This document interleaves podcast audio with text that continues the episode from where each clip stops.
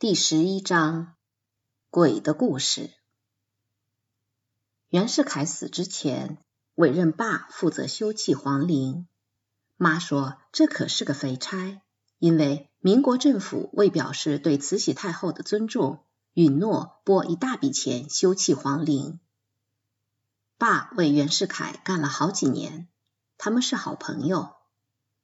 爸几年前当直隶布政使时，损失了不少钱财，所以袁大总统特意给了他这一肥差。爸办公的地方在东陵、西陵附近，离北京有一百多里地。他很少回家，有时让妈妈们带我们到天津住上一段时间。对我们来说，天津是个新地方。爸说。那里有更好的学校，而且三妈和六妈特想住西式洋房。妈不愿离开北京，可又没机会说，反正她也不怎么在乎。那年冬天，吴姐结婚，在天津还更容易买衣料。这套新式洋房坐落在一条新开的街上，爸对洋房进行了改建。除了外国租界，我们熟悉天津所有的街道。义和团运动以后，当直隶布政使的爸拓宽了天津的街道。爸到日本考察警察训练情况时，给皇帝写过一份出色的奏折。他当时是北京警察训练学校的头，这是中国第一所警察训练学校，毕业的学生被分配到全国各地当警官。我们到天津那天，警察局长派了一队警察照看房子，还在前门建了一个小小的派出所，这使家人感到安全。因为妈妈总担心房子周围那么空旷，仅有的几户也都迁走，会出什么事儿。天津新火车站离我们家只有半里路，我记得很清楚，我们刚进家。老门房就手拿一张大红名片跑进客厅，问妈妈们该怎么办。他说：“警察局长就在门口。”三妈有点发慌。五妈说：“让门房去谢他，并告诉他家里没人，等爸回来他会自己去谢他。”另一张红帖倒可以成领。五妈说：“这位警察局长是爸的学生，所以他来是为了致意。”门房照五妈吩咐的去做了。晚上，我们派人送去四桌饭菜，感谢警察们的造访。我在厨房听到佣人们都夸五妈这事处理的好。五妈想，若不知怎么办，当地人会笑话的。但三妈很不高兴，她觉得不管啥事都该她说了算。五妈很生气，发誓说。今后就是大水冲到前门口，他也不张嘴了。妈和五妈都不喜欢这西洋建筑。这房子最不好的是保不住密，大家都住在同一个院子，同在一个屋檐下，进出同一间客厅，太不方便。每间房子仅隔一堵薄墙，隔壁说什么都能听见。听到这些。三妈让妈和五妈住到东西两头的房子，这两间房子小，家具又少，孩子们根本玩不开。五妈倒心宽，神秘的跟妈说：“让那帮猫狗们住在一起，等着瞧好吧。”三妈占了一楼的洋房，二楼有六妈的寝室和客厅，还有一半是给爸留着的。三妈把饭厅安排在一楼，院子正中是一处中式房，有一半被假山石掩映着。画室、招待客人的住房和五哥的书房都在里面。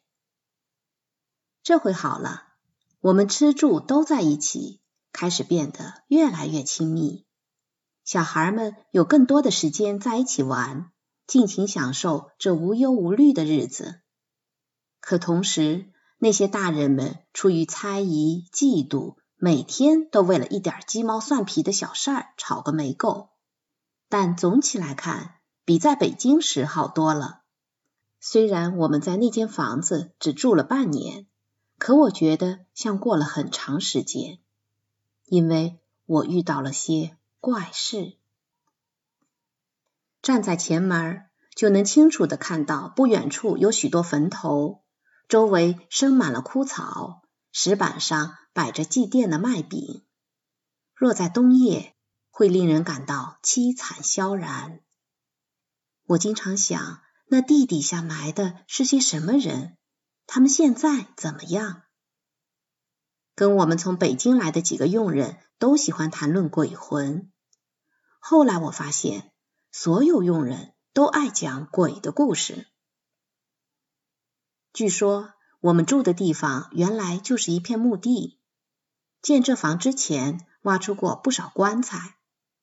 还听说有一具棺材挖出来，打开盖子看时，里面躺着一位美丽的少妇，面色如活人一般鲜灵可爱，打扮的也挺漂亮。太阳光一照到她。她即刻变成一滩水，衣服化成灰，被风吹跑了。听了这故事之后不久，家里有好多人，特别是小孩子，都仿佛在假山石前看见过一位美妇人。有些人还看到一个长着胡子的高个小男人坐在画室的台阶上。晚上，我们经常听到有上下楼梯的声音。有时还听到有人开关电灯，空房里亮着灯，过一会儿又灭了。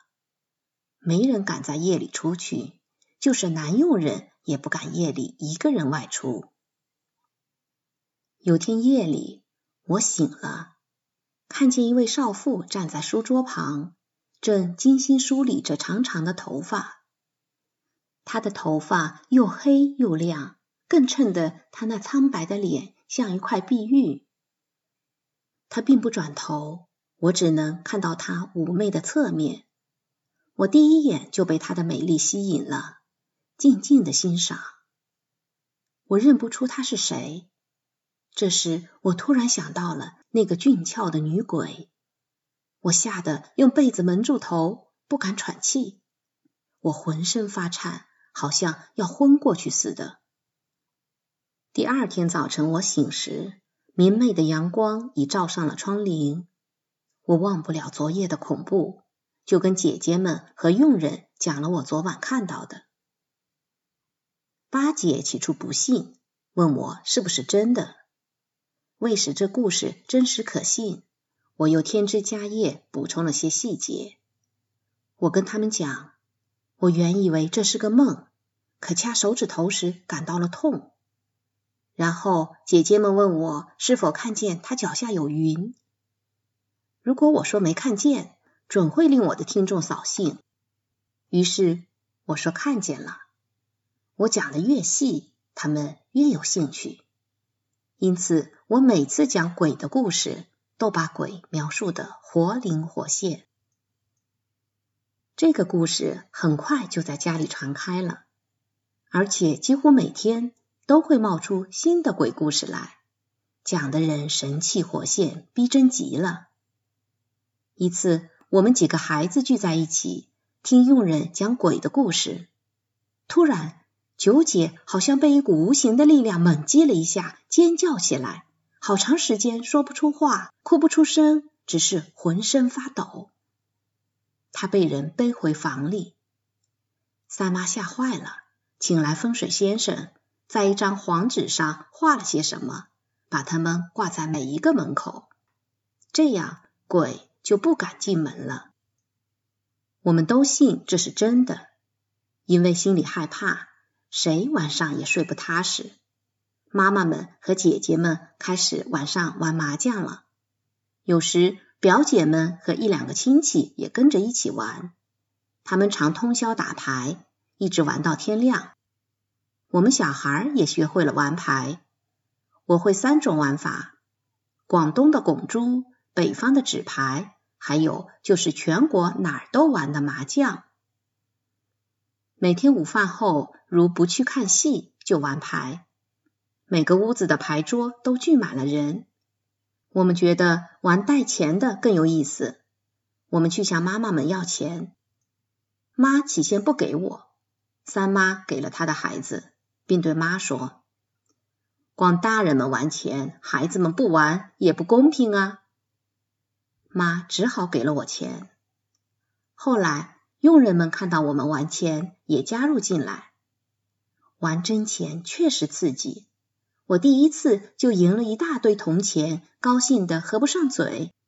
有好几次情不自禁的用发抖的手去摸那堆铜钱，输钱时既懊恼又赌气，可我还是主动把钱递给赢家，从不赖账。